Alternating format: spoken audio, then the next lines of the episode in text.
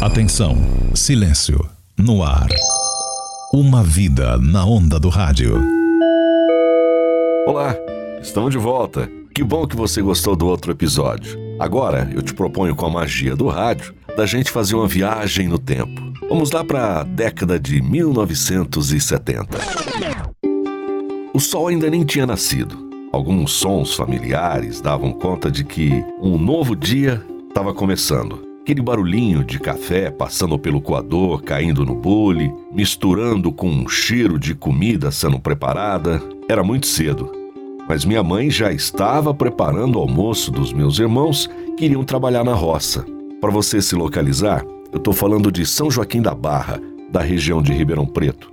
Nessa época, o trabalho na cidade era muito escasso e muitos jovens ganhavam o pão de cada dia enfrentando o serviço braçal.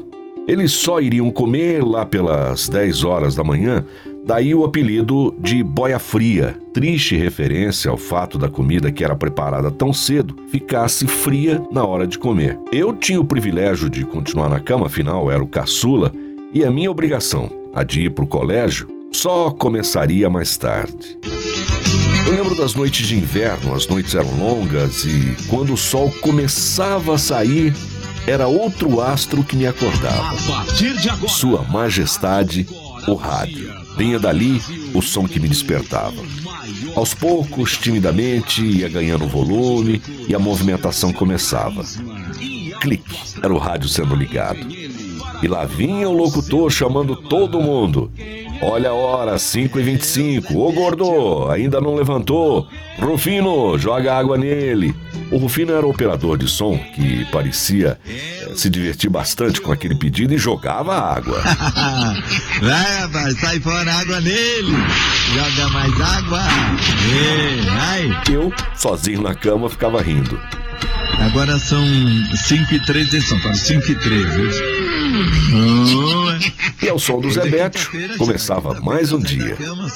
Quase todos os moradores da minha casa iam para o trabalho e eu, caçula de sete irmãos, me preparava para ir para o colégio.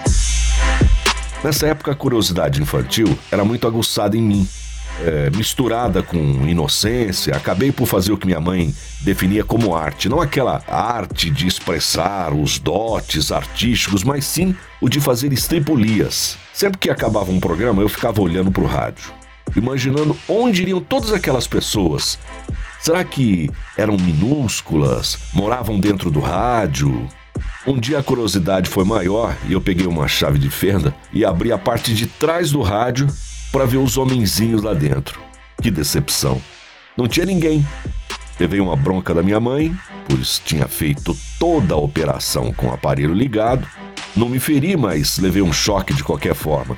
Porque, em vez de uma pequena cidade, eu vi aquele monte de válvulas, transistores. Corri os anos 60 e eu não entendia bem o que estava acontecendo com o país, mas existia um medo velado, conversas ao pé do ouvido, eu tinha medo de uns tais comunistas que todo mundo falavam, que comiam crianças. Bom, o sol já dominava o dia, o controle do rádio em minha casa trocava de mãos. A minha irmã, que durante 10 anos foi a caçula, aí até a minha chegada, portanto, não gostava do Zebétio e sempre aproveitava um descuido da minha mãe para tirar da Record e mudava para Tupi, onde o Eli Correia dava o seu grito de guerra. No grupo escolar, seguimos uma rotina rígida. Formava-se fila para entrar na classe, cantava-se o hino nacional e começava a nossa luta rumo ao futuro. Muitos daqueles meus amigos não chegariam ao final nem daquele ciclo de estudo. Seriam deslocados para outros afazeres para ajudar na renda das suas casas, das suas famílias, sempre muito simples. O dinheiro era pouco e toda ajuda bem-vinda. Tínhamos um currículo escolar invejável com aulas extras de francês, música. Vale lembrar que tudo isso num colégio público. Depois de um ciclo de quatro horas, vinha a alegria do retorno para casa. Quando eu chegava, encontrava minha irmã, ajudando minha mãe na luta doméstica, e era dela o controle sobre a estação de rádio que alegrava o ambiente. Nessa época, era muito comum o rádio ocupar um lugar de destaque dentro das casas. A TV ainda era para poucos. Aqueles que tinham televisor dividiam audiência com os vizinhos, onde várias famílias se reuniam para assistir a programação, e desse costume surgiu a expressão televizinho. Lembro que a ditadura corria solta, mas alguns artistas driblavam a censura. Um dos sucessos que se ouvia no rádio nessa época era Wilson Simonal. Moro num país tropical. Essa época foi um período de contradições, transição, mudanças. Deixa eu voltar na minha escola, que era próximo da minha casa, dava tempo de ouvir com a minha irmã as novidades da época. Vários eram os monstros sagrados daquele veículo. Walter Silva, o Pica-Pau, Enzo de Almeida Passos, Vicente Leporassi, seu Trabuco. Senhoras e senhores amigos da Bandeirantes, muito bom dia. Estamos iniciando. Barros de Alencar com seu programa matinal. Nós não tínhamos TV, mas quem precisava tendo o bondoso televizinho que dividia aquela maravilha com a gente.